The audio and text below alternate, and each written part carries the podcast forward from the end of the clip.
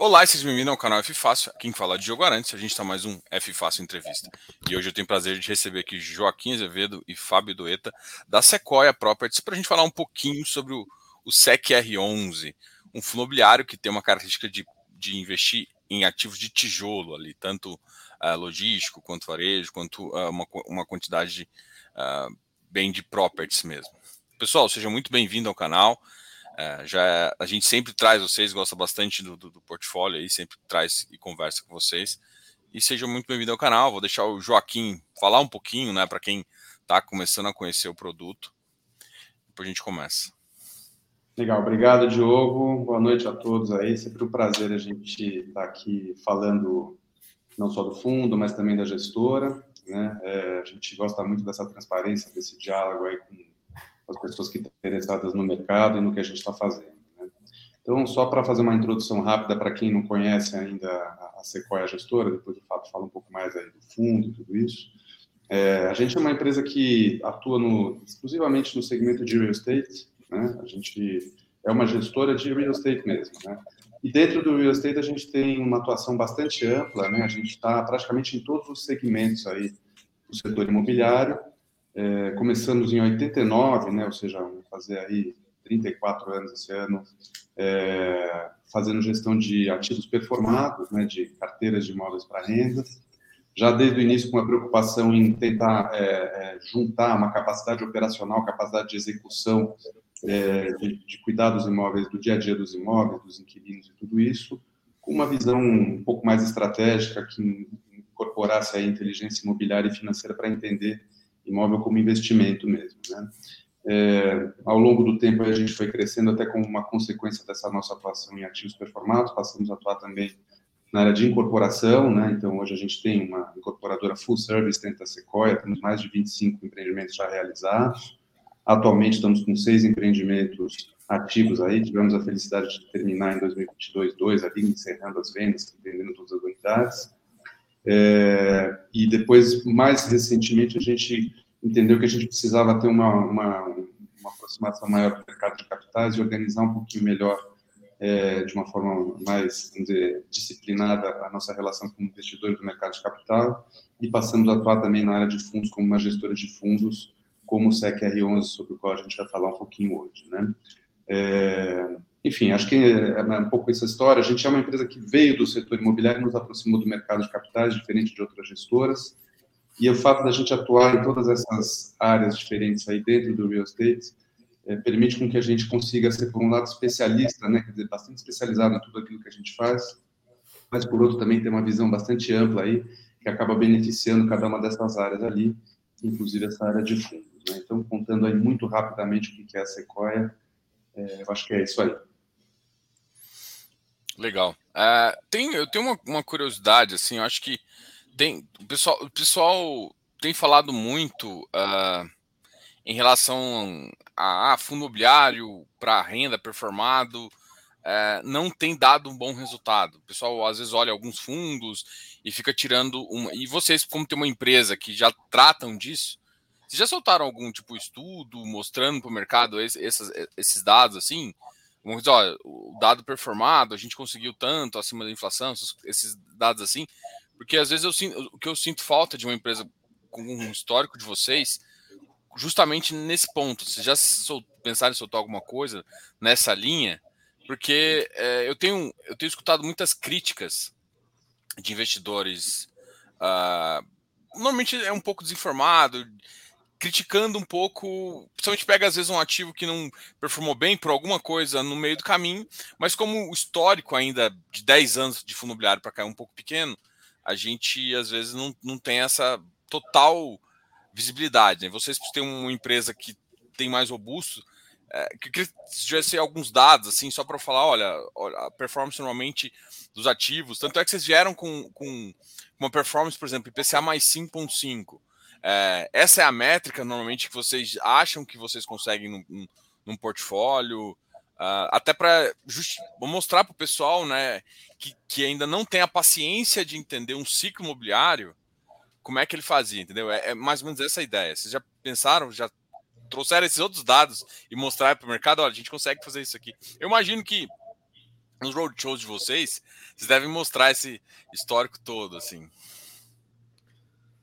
É, bom, primeiro, boa noite, Joe. Obrigado de novo pelo convite. É, cara, assim, a gente, eu acho que investimento imobiliário é uma coisa muito natural para a maioria das pessoas, né? uma vez eu escrevi um artigo para o Valor que eu falava que é, investimento, é, ter um pedaço de imóvel, ter um pedaço de terra é uma coisa tão antiga quanto a própria civilização humana. Desde que o ser humano parou de ser nômade, que ele começou a valorizar ter um pedaço de terra. E investimento imobiliário, ele é uma coisa que até muito pouco tempo atrás, aqui no Brasil, ele era uma coisa super exclusiva para um segmento muito escasso da sociedade. Só quem tinha muito dinheiro poderia ter investimentos imobiliários, porque comprar um imóvel é caro. Foi só desde que começou a se popularizar o formato através de fundos imobiliários que permitiu que uma pessoa com literalmente 100 reais possa ser um potencial investidor em fundo imobiliário, e, no mercado imobiliário como um todo, né? E, então, nossa, como você falou, o histórico, é, o histórico de um investimento de uma pessoa, do ponto de vista de uma pessoa, ele ainda é curto, porque até então era, era muito pouca gente que é, esse mercado era endereçável, era para muito pouca gente. É, para a gente, a gente logicamente está fazendo isso há muito tempo. A gente acha que para que um portfólio seja bem sucedido, seja rentável, é, principalmente de forma sustentável né, no longo prazo, ele tem que é, atender algumas características. Então, por exemplo, diversificação. Né? É, não adianta você comprar um imóvel e você ser um investidor imobiliário. Quando você olhar no longo prazo, esse imóvel ele vai estar exposto a uma série de riscos que no longo prazo ele pode trazer uma vacância, uma desvalorização, uma valorização abaixo do mercado. Então, quando você tem um portfólio diversificado, seja dentro de um fundo como o nosso, que já que, que, que, que traz é, é, imóveis de diversos segmentos, seja diversificando sua própria carteira, colocando um pouco de recurso em cada imóvel, você já supera esse ponto. Então, assim, resumindo, se você é, cumprir certos é, requisitos e fazer bons investimentos, no longo prazo, os imóveis, sim, eles dão retorno acima da inflação, consideravelmente acima da inflação. A gente aqui no Brasil não é, não tem uma, uma coleta de dados tão antiga, mas se você buscar é, dados de outros países, é, Estados Unidos, Europa, que tem dados literalmente de mais de 100 anos para trás, a gente vê que se você pegar séries super longas, é, os imóveis tendem a valorizar acima da inflação é, com o passar do tempo, ou seja, a valorização do imóvel em si tende a ser ligeiramente acima da inflação, mas quando você coloca o retorno do, do aluguel, o retorno para o investidor, sim, é consideravelmente acima da inflação. É, em termos de renda também, né, só para complementar, é, quando você pega também um ciclo longo, é que a gente, aqui no Brasil especialmente, a gente vê muito acontecer essa distorção aí de juros que sobe, de juros que baixa, é, independente do que está acontecendo de fato ali no, no próprio setor imobiliário. Então, obviamente, essa comparação assim com esse benchmark, ela, ela enfim, ela é um pouco maluca, porque tem hora que está um pouquinho melhor, para nós está pior, mas historicamente, quando você pega um ciclo mais longo ali, você vai ver que esse comportamento também é, é, é ele, ele, acontece ali. Você está geralmente entregando um retorno acima da, um pouco acima da renda fixa, o que é natural para a classe de ativo, que é uma classe de ativo diferente de renda fixa, que tem um certo risco. Então, esse risco-retorno ele tem que incorporar realmente essa, essa dinâmica mesmo do fato de você estar realmente com um outro perfil de risco e com outro perfil de retorno. Mas é o que a gente tem visto acontecer nesse ciclo longo mesmo. Legal.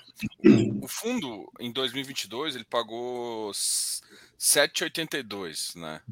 E isso equivaleu a um dividend yield de 12,72. O fundo acabou nesse ano, né, de 22, como o mercado abriu, e aí pode ter várias justificativas, eu queria escutar um pouco de vocês também, é, teve um bom retorno do ponto de vista de renda, é, mas ao mesmo tempo, em, em relação à questão de, de precificação de cota, é, o mercado judiou das cotas, vou, vou usar essa palavra, porque é, ficou bem abaixo ali do que é. Como é que vocês enxergam uh, o panorama ali do mercado em 2022, né? O que, que foi o crucial para isso fazer? Em média, eu estava calculando aqui, vocês pagaram em média 60, 65 centavos, né? em relação. Se a gente levasse isso para uma cota base 100, seria mais próximo aí, seria algo em torno de 0,6, que no mercado de juros 8, 7% é algo muito bom.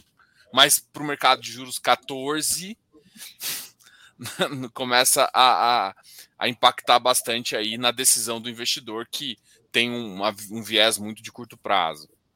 Como é que vocês enxergaram 2022 para o ativo do Sequoia? O, o ano de 2022 foi turbulento, acho que para a maioria dos setores e maioria dos fundos, né? É, a gente começou o ano com uma guerra, a gente teve. É, e essa guerra veio logo depois de um ciclo de término, se a gente pode dizer assim, da pandemia, porque ainda não terminou, pelo menos no mundo inteiro, não é, não é em todo lugar que a gente pode dizer que a pandemia está superada. É, a gente te, te, foi um ano que teve eleição, é, um ano que teve uma escalada de juros muito grande. Então, em geral, foi um ano bastante turbulento de, é, da, do lado macroeconômico, né, que afetou as companhias, afetou as cadeias de suprimento das empresas e afetou os fundos imobiliários. No caso especificamente da nossa indústria, e reflete bastante na performance da cota do nosso fundo, é, o aumento da taxa de juros ele tem, uma, ele tem uma, um impacto muito grande na, na, performance das cotas, seja quando cai, as cotas tendem a valorizar, e quando sobe, as cotas tendem a sair. Né? A, a, a fuga dos, de capitais das pessoas físicas, que são disparados principais investidores de, de, de fundo imobiliário, ela é muito rápida e é muito fácil você tirar dinheiro de fundo imobiliário e colocar em renda fixa, que é um investimento que as pessoas estão mais do que confortáveis e mais do que é, acostumadas a fazer. E esse, e esse é o movimento que aconteceu o ano. Foram centenas de bilhões de reais que foram tirados de renda variável como um todo e colocados em produtos de renda fixa ao longo do ano. Né? Lembrando que a gente vinha de um de um ciclo de, de, de juros baixos até historicamente baixos, né? Que o brasileiro sequer estava tão acostumado a lidar com juros de dois, depois um pouquinho mais do que isso. Enfim, então é, eu acho que a performance da cota tem muito mais a ver com isso do que do lado operacional, do lado dos imóveis do fundo. A maioria dos fundos, o nosso inclusive, na né? maioria dos fundos que teve é, um desconto expressivo na cota ao longo do ano, não tem uma justificativa pelo lado do fundo, não é que um inquilino está com problema, teve inadimplência, aumentou a vacância. No nosso fundo, a gente não viu nada disso. Pelo contrário, a operação continuou é, redonda como sempre. Você mencionou a nossa distribuição de dividendo. A gente sempre, a gente sempre trabalha com guidance, né? Então, sempre, todo e qualquer momento, o investidor que quiser fazer parte do nosso fundo, ele vai encontrar nos nossos materiais de divulgação, no nosso relatório mensal, uma projeção de dividendos e a gente é, cumpriu, é, a gente já vai fazer dois anos de fundo listado, ou seja, são 20, até agora já foram 23 distribuições, em todas elas a gente cumpriu. Aí você colocou na tela, uhum. é, desde fevereiro de 21, agora em janeiro a gente vai fazer dois anos de, de fundo listado. E a gente cumpriu todas as nossas projeções de guidance desde então, inclusive é, as do ano passado. Então, a parte operacional do fundo, não teve nenhum problema, nada, nada do fundamento do fundo que justifique o, o desconto da cota. É muito mais uma questão do ambiente externo, e aí tem fundo que sofre um pouco mais, fundo que sofre um pouco menos, fundos que são um pouco menores, igual Sequoia, né, que não tem um patrimônio tão grande como acontece com alguns outros fundos, que não tem uma liquidez tão grande na cota, acabam até sofrendo é, desproporcionalmente um pouco mais que os demais. Legal hoje, hoje em dia, assim, para um portfólio uh, ter interesse do fundo, muda um pouco de cap agora? Pô, eu, hoje eu procuro ativos de cap maior, ou às vezes, pô, de algumas vezes não isso faz tanto sentido, porque se eu vou buscando caps maiores, eu estou colocando um risco, às vezes, necessário para o meu cliente. Como é que essa taxa de juros consegue influenciar na decisão do gestor em entrar em, em maiores, em teses com maiores caps, vamos dizer assim, ou menores, né? O que, que, o que vai realmente importar? Então, a dinâmica é mais ou menos assim, é, to, todo mundo quer crescer, né? Não é só porque crescer as coisas ficam maiores, mas crescer melhor. A gente tem uma convicção de que o crescimento ele melhora a qualidade do fundo, né? é, ele melhora a, a, diversificação de risco, ele melhora a, a, a, a escala, né? Permite redução de taxa, melhora a liquidez da cota. Então a gente acha que é nossa obrigação como gestor promover o crescimento. É, dito isso, quando, quando como esse, como a gente está vivendo agora, é mais difícil crescer, lógico, porque a gente tem uma convicção aqui que a gente só faz, só promove esse crescimento de forma a agregar valor para o nosso cotista. E hoje, é, quando a cota está muito descontada, é muito difícil você fazer isso. Muito difícil você convencer um investidor novo a entrar no seu fundo pagando um preço de cota que justifique uma aquisição, por exemplo, a um cap de 10, a um cap de 9, que é onde navega a maior parte dos imóveis que, que a gente enxerga por aí. Então, quando os, quando os fundos estão descontados, sim, fica muito mais difícil crescer, principalmente é, é, seguindo esse princípio né, de só crescer de forma a criar valor para o investidor. Agora, é, não quer dizer que é impossível, porque o, o outro lado da moeda é que quando o mercado está ruim, como está agora, para captação, para crescimento de FIIs, quer dizer que tem muito menos compradores, tem muito menos concorrentes para o mesmo imóvel. E não quer dizer que é impossível você achar boas oportunidades. Né? Então, a gente mesmo, de vez em quando, é, se depara com uma oportunidade de adquirir um imóvel, mesmo numa situação, numa situação de mercado mais adversa como essa, que faz sentido. É mais difícil, é uma vez por ano, às vezes você consegue, às vezes um pouco mais do que isso, mas de vez em quando a gente se depara com uma oportunidade como essa. É, é, pode acontecer, ainda mais como eu falei, num cenário talvez de, de mercado mais aquecido, esse vendedor teria muito mais oportunidades de vender seu imóvel. Quando, quando o mercado está mais difícil, se ele realmente precisar vender, aí ele vai ter que acabar aceitando um cap um pouquinho maior para vender o imóvel dele. É, eu acho que tem uma coisa importante aí também, que assim, o cap sem dúvida é um principal indicador aí que a gente tem que olhar, tem que, inclusive, ele, é ele que vai permitir a gente comparar com outras classes ativas e tudo isso, mas a gente olha muito assim o, o, o, valor que a gente está distribuindo por cota mesmo, né? Então, é, no final do dia, assim, a gente entende que a gente está gerando valor, está criando valor também para o cotista do fundo, se a gente está aumentando a distribuição lá que seja, entendeu?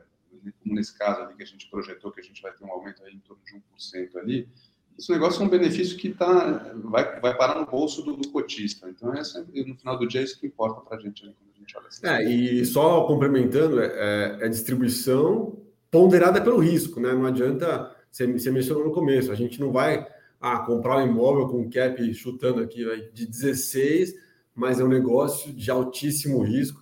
A gente tem uma, um método de avaliação que a gente foi desenvolvendo ao longo dessas décadas aí de, de administração de imóvel, comercialização de imóvel, que nos permite ajustar o cap exigido nosso ao risco que a gente está assumindo naquele imóvel em particular. Tem algum cenário, por exemplo, ó, 22, o cenário foi muito bom para os ativos de varejo, né? Varejo não shopping é, 23 vai ser como? Como é que vocês, o que, vocês enxergaram de, de 22?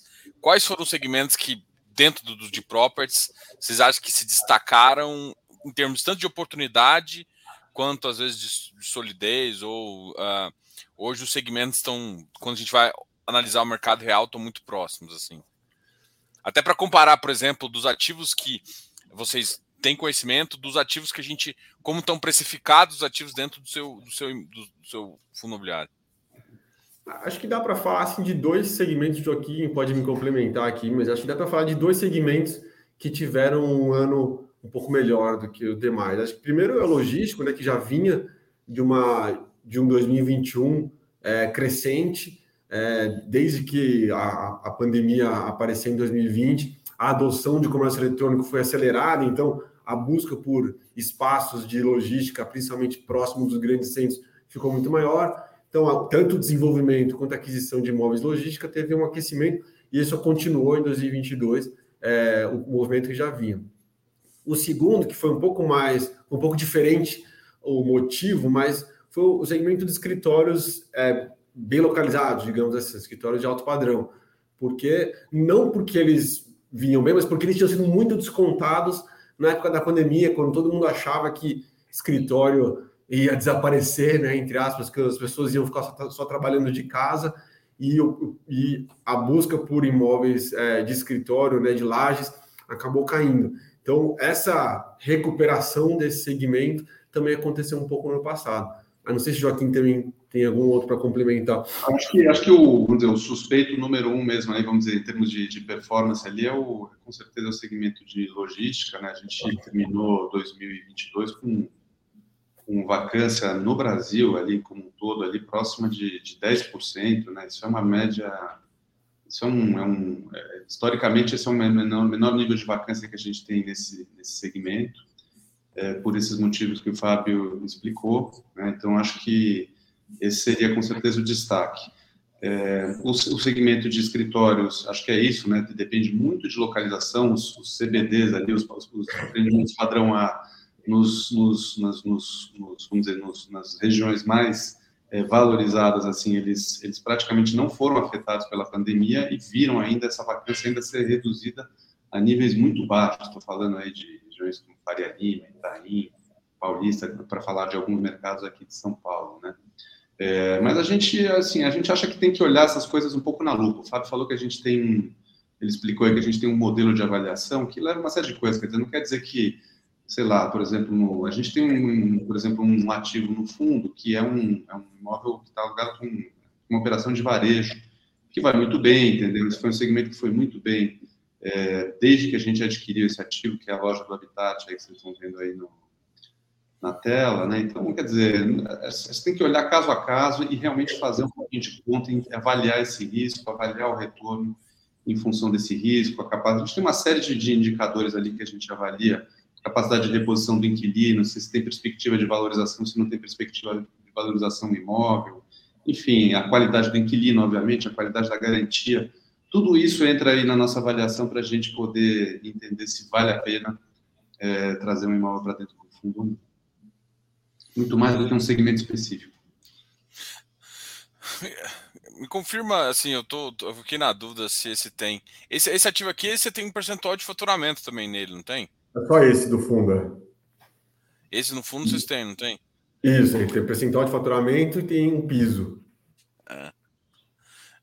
Mas é, é, esse, esse, esse segmento de varejo também foi um segmento bem legal, né? Se for olhar, né, a gente viu. Até, até o mercado tá mais aceitado. Assim, a gente teve uma leva, eu não quero citar nome de fundo aqui, em que a qualidade, localização não era muito importante, era simplesmente o despejo de alguns de umas varejistas em fundo imobiliário.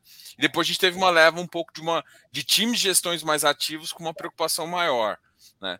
E aí a gente vou, vou eu, eu pelo menos que a, vejo o que o cotista fala, eu vejo uma, uma, uma, certa demanda também por esses produtos. Tem, tem outros de properties também que colocaram, e essas lojas foram, foram oportunidades de sucesso muito interessantes. Inclusive, conseguem eh, ter oportunidade de compra e venda. Esse tipo de portfólio, vocês acham que tem op opção de crescer em 2023, no fundo? Né? Como é que vocês enxergam isso? Eu acho que sim. É, e é, como o Joaquim falou, assim, às vezes a gente analisa um segmento, ele pode ter ido bem, mas a gente, a gente faz a gestão e faz a aquisição no micro, né? A gente não faz a gestão no macro. Então, quando a gente ó, tem, dentro do universo, quando um segmento vai bem ou vai mal, tem sempre alguns imóveis que estão no lado oposto. Vou dar um exemplo. Esse imóvel que você mostrou, o Loja do Habitat, é um imóvel, é, é um varejo alimentar, né, alocado para o São Marché. Naquela região ele vai muito bem. Mas se ele fosse uma loja de vestuário ali, iria mal. Ele teria ido mal. Ou se ele tivesse localizado três quarteirões para o lado, ele já poderia não ir tão bem, porque ele tem uma concorrência diferente, está numa zona de valor diferente.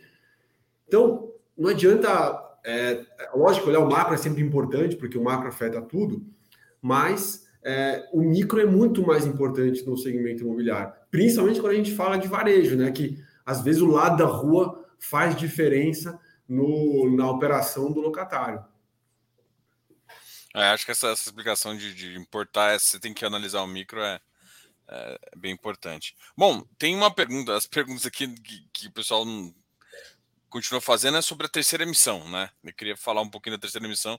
Acho que a terceira emissão o pessoal uh, tem alguns questionamentos, emissão abaixo do VP e alguma outra coisa. Mas vamos falar primeiro da estratégia da emissão antes até de falar disso. Qual foi a estratégia do fundo? Qual o que, que vocês pensaram? É, foi uma emissão uh, projetada de 20 milhões. com direito de preferência de 17, ou seja, você não ia crescer tanto fundo. Isso. É, como eu falei é, agora há pouco, né? A gente, a gente está sempre atento à oportunidade de crescimento. Ao longo desses últimos dois anos que é o fundo é listado, a gente analisou e acabou descartando. Tem muitas oportunidades de imóveis que a gente adoraria ter colocado no fundo por ser de alta qualidade, mas essa equação não cabia. Às vezes o imóvel estava até no preço certo, a gente não achava que ele estava sendo é, nos ofertado a um preço alto, só que a nossa cota não permitia fazer aquilo que o Joaquim mencionou lá atrás. Eu não quero fazer uma aquisição que no dia seguinte o nosso cotista está um pouquinho pior do que ele estava é, antes da aquisição. É, se eu vou diminuir o dividendo por cota dele, se eu vou diluir ele um valor maior do que o, o, a, o, o aluguel novo vai acrescentar, eu me considero que eu estou diluindo o valor do meu cotista, então a gente não perseguiu. No final do ano passado, a gente se deparou com a oportunidade de fazer justamente isso, né, de conseguir crescer o fundo de forma a criar valor para o cotista. É, a gente já tinha, inclusive, um compromisso antigo com os nossos cotistas de reduzir a nossa taxa de gestão uma vez que o fundo for crescendo. A gente fez isso, então a gente anunciou, é, se eu não me engano, foi em outubro, é, uma, essa oferta de 20 milhões, sendo 16 para aquisição de um imóvel, 4 é, para o caixa do fundo. A gente completou a captação, os 4 milhões do caixa do fundo mínimo já foram subscritos, integralizados, e os 16 milhões a gente concluiu a captação também, mas um dos nossos compromissos da oferta também era que a gente só concluiria a integralização desses 16 milhões caso a aquisição do imóvel fosse concluída. Isso não aconteceu até agora, por, a gente está no meio de uma diligência, a gente não pode abrir o nome do imóvel, está no meio de uma diligência, a gente tem um compromisso de de confidencialidade. E, é, mas a gente, a gente mencionou na última live que a gente faz, a gente faz uma live todos os meses com os, com os investidores do fundo para explicar o resultado e abrir para as perguntas. E a gente explicou justamente isso, que hoje a diligência não está caminhando da forma satisfatória e a gente tem alguns pontos que a gente não está conseguindo solucionar. E a gente, para não deixar o negócio super em aberto, a gente colocou inclusive um prazo. Falou, olha, até o final do mês de fevereiro agora, se não for concluído, a gente encerra a oferta sem adquirir o imóvel e deixa o fundo como estava antes. É, porque não adianta a gente promover o crescimento só pelo crescimento, né? A gente promove o crescimento para agregar alguma coisa ao investidor. Nesse caso, a gente fez, a gente divulgou na ocasião todo um racional que aumentava dividendo por cota, melhorava a diversificação, é, é, aumentava a base de ativos do fundo, até para tirar qualquer. É, a gente sabe que existe uma resistência muito grande né, do mercado, dos investidores, quando um, um faz uma emissão abaixo do valor patrimonial. E até para tirar qualquer possibilidade de compreensão de qualquer conflito de interesse que a gente possa vir a ter, a gente reduziu a nossa taxa no montante total é, que, que esse crescimento traria, ou seja, 100% do aluguel novo vai para o cotista e não tem nada que vai para o aumento de taxa do gestor. Era essa, é, é, essa foi a forma que a gente organizou é, a oferta. A gente achava importante, que era a primeira vez que a gente ia fazer uma missão abaixo do VP, a gente não queria que ninguém tivesse a impressão que houvesse qualquer conflito de interesse, é, que a gente estivesse fazendo é, por isso que está crescendo. movimento de qualquer outro motivo, se não agregar valor ao fundo. Assim, tem uma, tem uma pergunta aqui que é justamente o seguinte: né? mesmo com todas as explicações de vocês, é, o mercado é meio blindside. Assim, ele, ele, só enxerga a emissão abaixo do VP. Eu, eu lembro das justificativas, eu lembro da segunda emissão também, como é que vocês fizeram. É, mas mesmo assim, ainda teve muito questionamento, muita pergunta é, sobre isso. Vocês sofreram muita pressão. Hoje em dia, mesmo assim, pô, vocês não. Ou seja, vocês aumentaram o fundo e não aumentou. Vocês proporcionalmente a, a, o valor absoluto não cresceu. Então, não está aumentando sua taxa, você está realmente fazendo. O compromisso de o rendimento por cota ser do mesmo tamanho ou maior e melhorar o portfólio. Então, assim, de todas as formas, você está falando, você está criando valor para o cotista e, e mesmo assim, é, nem tudo. Como você avalia isso, né? É, essa pressão, vocês voltariam a pensar em fazer essa estratégia de novo? Como é que foi essa essa experiência? Porque assim, às vezes a gestão tem boas intenções, vê isso, acho que do jeito que vocês, do jeito que estão falando assim, é muito transparente. Olha, olha meu, minha taxa não vai mudar. Eu estava cobrando 40, vai, vai diminuir proporcionalmente aqui, vou a mesma coisa. Só que vocês vão ganhar uma diversificação de portfólio. É, mas mesmo assim, o cotista vê VP como. Sim. E assim, a gente até fala que em tijolo isso não é tão. Não é uma métrica tão absoluta, né? Uma métrica tipo, de, de crédito a gente acha que é mais perigoso e tudo mais. Mas como é que foi a justificativa? Os, os cotistas continuaram fazendo pressão mesmo com todo esse. É, eu não sei se a pergunta do Dirceu é se a gente sofreu uma pressão para realizar a, a, o crescimento do fundo. E a resposta é não, categoricamente não. A gente só fez isso porque a gente achava que, porque a gente viu essa oportunidade, achava que era ia criar valor para o fundo. E se a pergunta é se a gente sofreu a pressão dos cotistas depois que a gente anunciou a emissão, eu não diria que pressão talvez não seja o termo correto. A gente sofreu muito questionamento nessa live que a gente que eu mencionei que a gente faz todos os meses. A gente fez uma logo na semana seguinte para explicar e teve uma participação enorme, um monte de perguntas. A live demorou quatro vezes mais do que ela costuma demorar. A gente explicou tudo, mas você tem razão. Assim, eu acho que existe um dogma quase que na indústria que emissão abaixo do VP é prejudicial ao cotista. E a gente discorda da, da, parte totalitária dessa, dessa afirmação, que 100% das emissões têm que ser necessariamente prejudiciais ao cotista se ela for abaixo do VP. A gente acha que sim, quanto maior o desconto, mais difícil é você ter boas emissões. Acho que é impossível. É, como eu falei, a gente, a gente conseguiu fazer uma. A gente conseguiu fazer de uma forma que a gente acha, e até mostrou com números, que, que cria valor para o cotista e que no dia seguinte dessa aquisição eles teriam melhor é, tanto na sua distribuição de dividendos, quanto na redução do risco desse dividendo se concretizar no futuro. É, você está mostrando nas nossas lives, é, esse bloco aí de cima que a gente faz.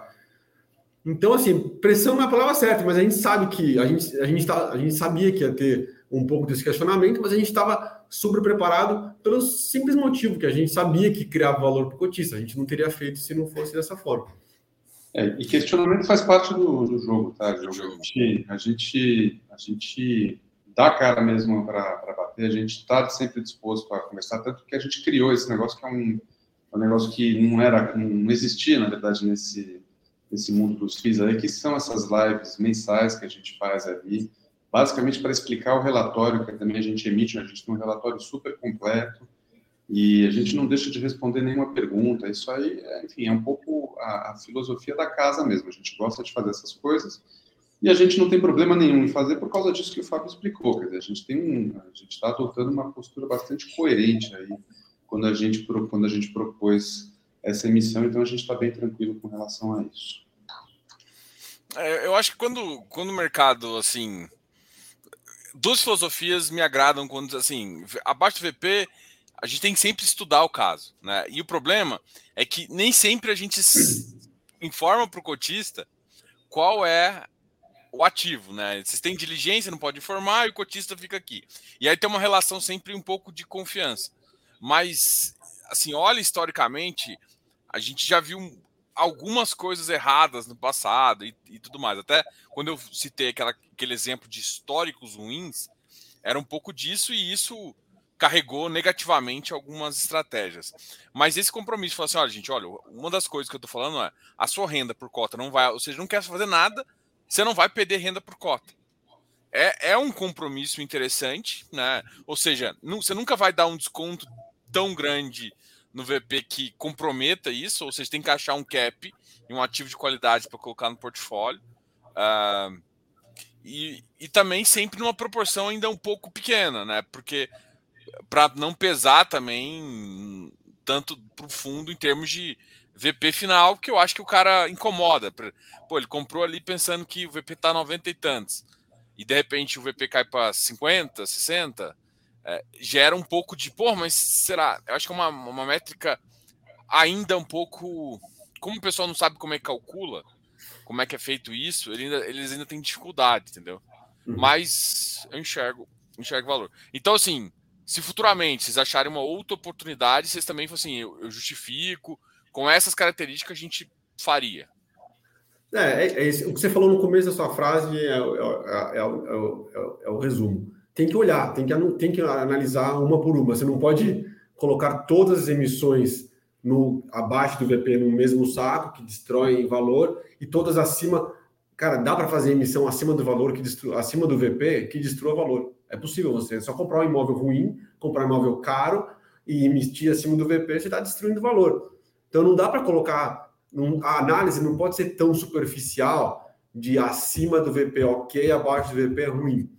É só você se aprofundar na análise que você é, que você vai conseguir. É só se aprofundando na análise que você vai conseguir determinar de fato se aquela emissão, se aquela aquisição está criando ou destruindo valor para o cotista.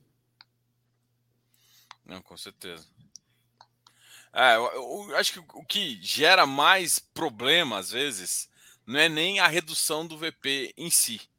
É muito mais é, essa máxima que foi criado no mercado de que um é bom, outro é ruim.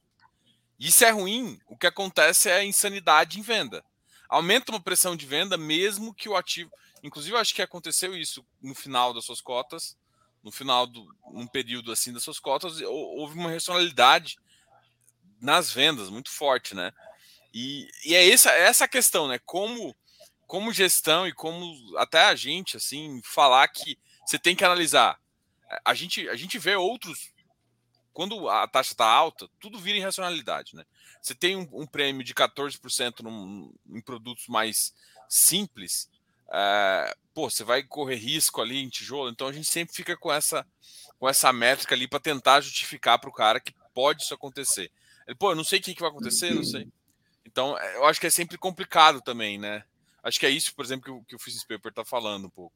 É, eu acho que a nossa indústria, a, a indústria está se amadurecendo, né? Hoje a gente está praticamente com 2 milhões de investidores, pessoa física, na, na B3. Se você voltar, se não me engano, cinco anos atrás, tinha 200 mil.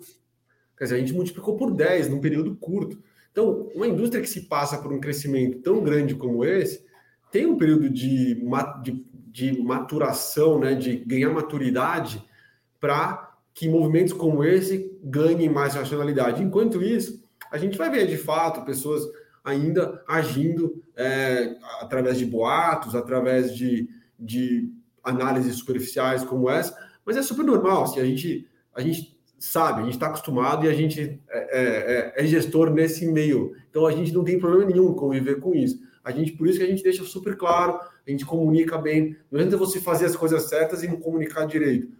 Por isso que a gente faz live, a gente divulga relatório, a gente divulga é, guidance, a gente é super é, transparente em tudo que a gente faz no fundo. É, tem, tem, duas coisas que são importantes quando a gente fala em FII, né? Que assim, assim, ele FII de tijolo especialmente, né? São, é uma forma de você comprar imóvel, né? Que tem um comportamento típico de imóvel ali. Então, Assim, é lógico que a questão da valorização da cota é super importante, tem, tem que olhar mesmo esse negócio, mas está distribuindo dividendo, entendeu? Tem um aluguel que está sendo pago lá regularmente, não só da gente, mas vários outros fundos ali, não mudou nada, quer dizer, essa, essa valorização e desvalorização da cota, ela se deve basicamente a fatores externos ali. Então, é difícil você ficar refém desse negócio e não fazer a sua lição de casa e fazer o fundo melhorar, entendeu? Melhorar a qualidade, crescer, reduzir custo proporcional, quer dizer, isso. É esse é o trabalho que a gente tem que fazer como gestor. Se a renda fixa vai para cima, se o juro vai para cima, vai para baixo, é lógico que a gente tem que estar olhando o cenário macro ali, mas não são fatores que a gente controla no dia a dia. Ah, eu quis, eu, é, isso, esse detalhe que você falou, eu acho que é muito legal, né? Assim, não dá sempre para ficar olhando esse esse micro assim para ficar avaliando. Você tem que olhar que é um, você está comprando um tijolo ali, você está comprando uma renda futura. E tem um, um, fator que é muito interessante. Por exemplo, se, se 50% da sua receita vem de um ativo, e de repente se aumenta o fundo, vai para 40%, 30%, você começa a ficar menos exposto a cada um dos inquilinos, a cada problema de inquilino. Isso uhum. ajuda o fundo a criar uma robustez também. É. E o duro é que as oportunidades mais em conta sempre vão estar na baixa, onde ninguém tem dinheiro, onde ninguém está tá nadando nessa, nessa validação, assim. Ah, e esse ponto que você mencionou, é, é, quem estuda finanças sabe que retorno não é nada sem risco. Se você tiver um retorno bom, mas o risco é super alto, às vezes você não tá. É melhor você ter um retorno menor com um risco menor. Quer dizer, a relação risco-retorno nunca pode faltar um dos dois elementos. Olhar só retorno sem risco. Então, quando você, se você mantiver a receita reduzindo o risco, você já criou valor no longo prazo. Você reduz a incerteza, reduz a probabilidade daquele dividendo futuro não se materializar. Se você, do jeito que a gente estruturou, por exemplo, a nossa terceira emissão, a gente aumentava o dividendo por cota, mesmo de quem não fosse exercer o direito de preferência, aumentava, era pouco, aumentava 1%, mas aumentava. E ainda assim, eu diluía retorno, melhorava a, a diversificação, então melhorava retorno e melhorava risco ao mesmo tempo. Então, a gente, a gente, para a gente era incontroverso que criava valor, mas a gente sabe que muita gente olhava só isso, ah, abaixo do VP, então é ruim. Aí, bom, aí, aí você conhece a história. A gente acabou, é, a gente se preocupou muito em ser muito transparente e explicar bem, justamente para que não houvesse dúvida com relação à nossa intenção. Um show de bola. Sobre o guidance de 23, né? E agora a gente vai olhar um pouco para frente. Vamos ver o que. que uh, o guidance aí, você, tem uma expectativa de entregar ali para junho entre 74 e 69, né? Uma, uma melhora significativa aí no, nos rendimentos. Isso mesmo sem aquisição da terceira emissão? Isso. Então, esse guidance ele não considera a aquisição da terceira emissão. É, a gente, no, no, ano passado, a gente promoveu dois aumentos. Você vê que a gente distribui o mesmo valor todos os meses. Né? A gente gosta, a gente acha que o investidor é importante ele ter essa previsibilidade da renda. A gente promoveu dois aumentos né? no ano passado, um a partir de junho e o segundo a partir de novembro e a gente já é, e, e, a gente sempre tem um guidance em andamento. Esse já é o quarto guidance nosso, se não me engano. É, e a gente nesse guidance a gente é, a gente se propôs aumentar o dividendo por cota a partir de janeiro e depois de novo a partir de junho. E isso independe da aquisição do novo imóvel. Pode ser que a gente não conclua e aí, ainda assim o nosso compromisso, a nossa projeção, né, entregar esse esse esse retorno. Uh, hoje a alavancagem do fundo é nula. Vocês pensam em fazer uma pequena alavancagem? Vamos supor que ah, essa diligência não deu certo, mas surgiu um ativo de 30 milhões, vamos supor. Daí você pegar o restante com alavancagem, com um fundo de 150 milhões, seria alguma alavancagem ainda bem, bem inferior a 9%. E isso é factível? Isso é possível? Isso está no estudo de vocês? Tá, não, sem dúvida. A gente, toda vez que a gente faz uma aquisição, a gente olha todos os ângulos possíveis. A gente vê é, o lado da, da, da, dívida e vê o lado do equity, né? De, de financiar com dívida ou financiar com equity.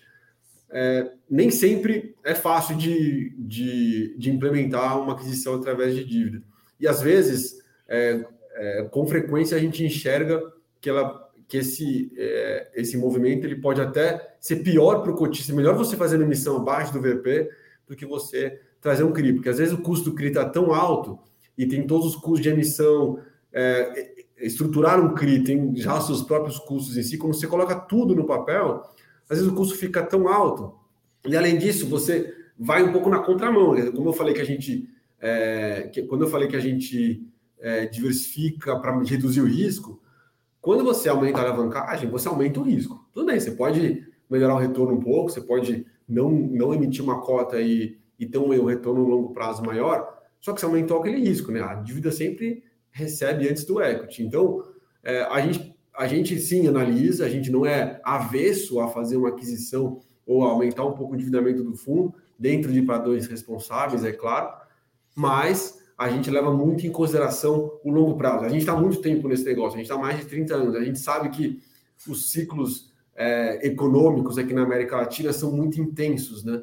Então, quando vem uma crise, ela vem muito intensa, depois ela sobe, sobe muito, depois vem intensa de novo. E você tem que estar preparado para o longo prazo. A gente não quer que o fundo tenha, ah, fique muito bem por três anos, depois tem um problemaço ali no quarto ano. A gente quer que esse fundo fique muito bem ao longo dos próximos 20. Então, a gente tem uma responsabilidade, uma disciplina de execução que nos permite, nos exige né, que a gente tome decisões olhando para esse longo prazo. Né? Então, quando a gente fala, quando a gente estrutura uma aquisição dessa, a gente está pensando no retorno do, do, nosso cotista no longo prazo. Mas não quer dizer que a gente não vá ou não, não analise é, aquisições através de emissões de CRI, por exemplo. Legal. E assim, e para 2023, assim, o que que ah, vocês enxergam tanto no, no, campo macro, assim, se a gente vai ter uma, vai ter essas curvas caindo, que normalmente ajuda a curva de juros caindo, que normalmente ajuda um pouco o, o, o eventual tanto incorporação imobiliária quanto os, os ciclos de renda também, né? Porque o pessoal volta a olhar para uma renda ali do imóvel e deixa de lado um pouco a renda fixa. Como é que vocês enxergam isso à frente a esse mercado que a gente saiu de 22 agora? Olha, é, eu acho que é quase consenso no mercado que deve haver uma redução na curva. É, eu acho que ninguém sabe ainda quando e qual a intensidade. É, inclusive, acho que tem até uma corrente que acha que precisa subir um pouco mais antes de cair. Então, acho que hoje um dos problemas que a gente tem é que a, a banda da incerteza está um pouco larga demais. A gente tem que reduzir a banda da incerteza.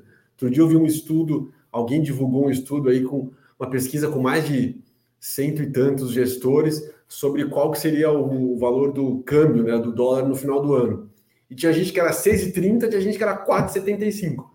É, então, quando a banda está muito larga assim, quer dizer que ainda tem muita certeza, o mercado não está navegando mais ou menos para o mesmo lado. Tem gente que está mais retraindo porque acha que vai tudo piorar, tem gente que acha é, que está na hora de expandir. Então a gente acha que com o passar do tempo, com o governo novo, né, conforme as políticas forem ficando mais claras para o mercado, é, eu acho que essa banda de incerteza para qualquer que seja o lado, ela vai reduzir, mas a, a curva de juros ela tem que cair. Assim. Hoje a gente está com juro real na casa dos 8%. Né? Se você comparar a inflação do ano passado com a taxa que a gente está praticando hoje. Né? Então, eu acho que é, conforme. É, não dá para ficar nesse patamar por muito tempo. Né? É caro demais e não é saudável para a economia. Então, eu acho que vai cair. Agora, a gente não sabe quando, a gente não sabe, é, a gente não sabe ainda qual que vai ser a intensidade, quando, quando que vai chegar no final do ano. Mas a gente tem muita convicção que quando isso acontecer, é, vai ser benéfico para a nossa indústria, sim. Eu tenho uma impressão. Ano passado até me fizeram uma entrevista, fizeram essa pergunta também, assim, um pouco antes das eleições, ali, falaram o que você acha que vai ser melhor no mercado. Uma perguntinha difícil para boa de responder, mas eu falei, olha, eu acho que na verdade, independente de quem ganhar, se você começar a tirar um pouquinho fatores de incerteza aí do, do cenário, você vai você vai caminhar para um, uma situação melhor, né? Eu acho que a gente ainda está, na verdade, tudo isso que o Fábio está falando aí tem a ver com esse, são reflexos, na verdade, desse cenário de incerteza que a gente tem com relação aos rumos aí que esse novo governo vai adotar e tudo isso. À medida que essas incertezas forem se desfazendo, a tendência, pelo menos na minha opinião aqui, que não, não é uma opinião de economista aqui, eu acho que a tendência é que, que é, essa taxa de juros ela comece a cair, porque ela hoje ela tem essa incerteza embutida nela. Dizer, a inflação tem essa incerteza embutida. A inflação tem muito mais a ver com isso, na minha opinião, de não economista, do que com problemas de demanda aquecida, que coisa desse tipo. Então, acho que isso tudo é, tende a, a, melhorar à medida que as coisas vão se consolidando e as políticas vão ficando mais claras, né?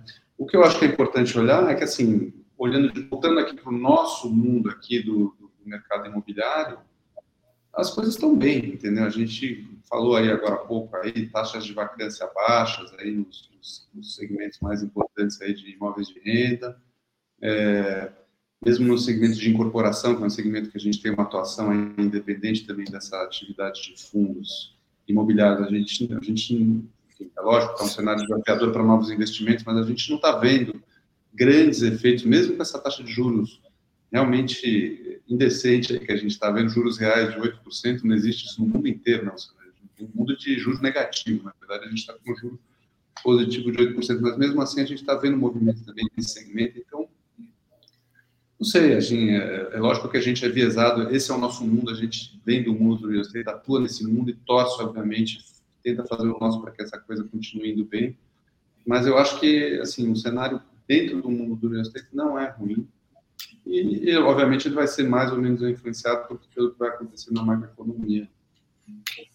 E, e uma pergunta assim, tirando macroeconomia, a gente sofreu aí também com uma crise de crédito, né? Os bancos estão sofrendo, uma grande empresa de varejo, a gente sabe, Americanas caiu, E ela, ela tem braços tanto com fundo imobiliário dentro de varejo quanto dentro de logístico. Isso impacta um pouco o, o real estate, assim, impacta é, não no curto prazo, às vezes, porque ainda está muito indefinida essa questão. Eles devem, os fundos que têm esse ativo devem sofrer um pouco no curto prazo, mas vai gerar vacância, é, vai impactar nas incorporações? Como é que vocês enxergam isso? Eu, e, e o melhor, né? Vai gerar oportunidade de compras?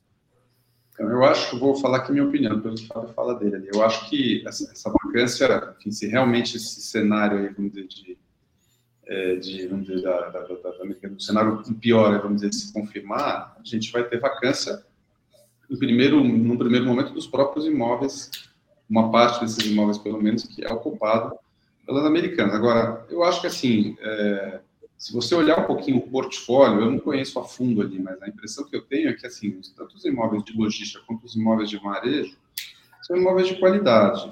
No setor de logística, essas vacâncias elas vão ter talvez um impacto maior no primeiro momento, porque a gente está falando de áreas de locação muito grandes ali que de um dia para o outro vão deixar de distribuir aluguel ali. Então, é, isso pode ter um impacto nos, enfim, nos fundos, nos proprietários desses imóveis ali, mas a tendência, até porque o mercado de logística ele é fácil de se adaptar, né? A gente está num cenário de vacância muito baixa e você tem hoje é, as, as, projeções não são de um estoque novo muito grande ali e é fácil de você ajustar esse estoque novo para demanda. No caso de logística, diferente de imóveis tipo escritório, esse tipo de coisa, que quando você começa a fazer, você tem que terminar o prédio, vai ficar pronto daqui a três anos. Na logística, você consegue fazer esse ajuste mais fino ali é, e correndo, fazendo com que a oferta esteja mais próxima da demanda. Então, no segmento de logística, eu acho que o impacto, num primeiro momento, pode até ser grande, mas acho que ele vai se ajustar rapidamente. E no segmento de varejo, os pontos onde a Americana está são pontos que fazem sentido para varejo, entendeu? Então, é um pouco que a gente olha, por exemplo, no nosso aqui na loja, na loja do Habitat, aqui a gente tem um inquilino excelente, a gente imagina que ele vai ficar lá a longo prazo, por mais 20 anos, mais 30 anos, não sei. Mas se por acaso acontecesse alguma coisa um dia com a empresa e ela saísse de lá, a gente não acha que tem grandes problemas para a gente repor esse inquilino naquele ponto ali. Eu acho que essa dinâmica ela acaba acontecendo também com os imóveis das americanas ali. Então, acho que vai ter um primeiro momento, talvez, ali, que quem é dono do imóvel vai ficar sem receber o aluguel durante alguns meses, mas a tendência é que essa coisa se ajuste ali rapidamente. Ah, eu só complementar, assim, concordo que no curto prazo é, é ruim, né? Porque você, primeiro que tem até então, acho que nem a situação está tão clara para todo mundo, os motivos, o que aconteceu, como que isso aconteceu, como que tantos tantos mecanismos de governança falharam ao mesmo tempo, mas enfim, enquanto isso não estiver claro, acho que é, é, é horrível. É, depois, o que acontece no curto prazo é isso. Vamos imaginar, a gente não sabe o que vai acontecer com a americana, né? se ela tiver que passar por uma reestruturação é, baseada em redução do tamanho da operação, acontece isso que o Joaquim falou, vai reduzindo a quantidade de imóveis e no, no, curto, no curtíssimo prazo pode ter um impacto em quem está diretamente exposto àquilo. Agora, tem um impacto indireto que é muito difícil de mensurar, principalmente nesse estágio, que é assim, os bancos estão mais céticos, né? Os bancos, o, o segmento bancário no Brasil é muito concentrado, são pouquíssimos bancos que representam uma parte significativa do crédito corporativo e eles são muito céticos, né? Porque é, eles tomaram a bola nas costas que eles não conheciam e agora é, eles estão mais criteriosos para dar liquidez, para dar é, crédito para empresas que não necessariamente tem nada a ver com essa história. Né? Então, é, de repente, uma empresa que não tem nada a ver com a história e é dos, de outro segmento ou de um segmento correlato, pode ter uma dificuldade de, de renovar uma dívida, de ter uma captação, e aí um fundo imobiliário pode estar exposto a essa empresa e causa uma eu acho que curto prazo ele tem um pouco desse, desse nervosismo adicional, mas que conforme a poeira vai se assentando, a história vai ficando mais clara, eu acho que as coisas vão ficando mais explicadas e voltam um pouco mais ao normal. Não, show de bola. Obrigado aí pela, pela explicação e até visão. Pessoal, quero agradecer demais o, esse bate-papo que a gente está tendo aqui. A gente falou sobre o SECR 11. Queria que vocês deixassem as palavras finais aqui sobre o fundo e sobre também a Sequoia. E depois a gente vai ter outras oportunidades de novas conversas. Vou começar com o Joaquim. Bom, Diogo, primeiro queria agradecer mais uma vez aí você abrir o espaço para a gente. É, como eu falei no começo, é, a gente faz questão, é, é, a filosofia da casa, a gente trabalhar assim com a cozinha aberta mesmo, mostrando mesmo o que está acontecendo, falando sobre o que a gente está fazendo. A gente acha que isso só traz benefício para todo mundo. Então, para a gente é super importante é, participar desses, desses, desses espaços como esse que você colocou à disposição da gente. Vou convidar aqui todos os, todo mundo que está assistindo a gente a, a, a, olhar um pouquinho mais sobre o que a gente está fazendo nos vários canais que a gente tem, a gente tem canal no YouTube, a gente faz essas lives mensais, está no Instagram, está no LinkedIn, enfim, está em todos os canais aí, e a gente convida todo mundo a conhecer o nosso trabalho ali, que a gente acha que é um trabalho que é bacana, que a gente, a gente tem, tem bastante orgulho do que a gente faz aí. Muito obrigado. Valeu. É, bom, o Joaquim já falou muito bem demais para eu ter que complementar, mas só reitero aqui o nosso agradecimento de novo a você abrir o seu espaço para nós. É, a gente, como o Joaquim falou, para a gente é um, uma honra e uma obrigação estar é, tá participando de, de programas como esse, de se aproximando do cotista, dos investidores. É, convido também todo mundo a participar, a entender melhor nosso fundo, quem tiver interesse, os nossos relatórios é, são super é, criteriosamente elaborados, a nossa carta a gente, todo mês a gente senta, escreve, gasta tempo, né? não é um, um negócio que a gente atualiza só o número e, e, e posta, a gente realmente quer que, que a nossa cabeça que seja refletida o que, que a gente pensa nos nossos materiais, os nossos canais de comunicação também estão todos abertos, e, e, e, como a gente falou bastante na terceira emissão, só reitero que um compromisso é, eterno nosso, que a gente só vai, é, só vai fazer movimentos, só vai, é, só vai promover o crescimento do fundo se e, e de forma a criar valor para o nosso cotista. Assim, o, nosso, é, o nosso compromisso é, sempre vai ser esse. A gente nunca, nunca faria algo e nunca vai fazer algo que seja benéfico para o gestor e ruim para o cotista. Então, é, sempre que a gente for fazer qualquer movimento, a gente vai deixar muito claro quais foram os econômicos e quais foram, qual foi o racional por trás. E a gente espera que, que os cotistas entendam, compreendam e, e entendam no mínimo, pode discordar, mas pelo menos entendam que a gente fez de fato pensando no cotista. Legal. Vou deixar aqui para o pessoal que quer acompanhar essas lives de vocês mensalmente aqui, ó, no YouTube, YouTube arroba Sequoia Properties aqui. Faz isso que você vai já acessar direto, dá, se inscreve lá, recebe a notificação. E aí é uma forma de também de não só se a pessoa às vezes tem com preguiça de ler, pô, não tem nem preguiça de assistir o vídeo também. Vamos, vamos falar lá. Pessoal, eu quero agradecer sempre esse bate-papo que vocês têm. A gente conversou mais ou menos tem um ano, foi em fevereiro do ano passado. É sempre um prazer receber vocês. A gente vai ter outros papos aí, toda vez que a gente também precisar falar de mercado imobiliário, é, a gente vai convidar vocês aí para fazer. Além também, é claro, falar do Sequoia. Obrigado a todos. Não esquece de dar um, um like aqui no vídeo, se inscreva aqui no canal e vamos embora. Até a próxima. Obrigado a todos aí. Valeu, Joaquim. Valeu, Fábio. Tchau, Obrigado. Tchau.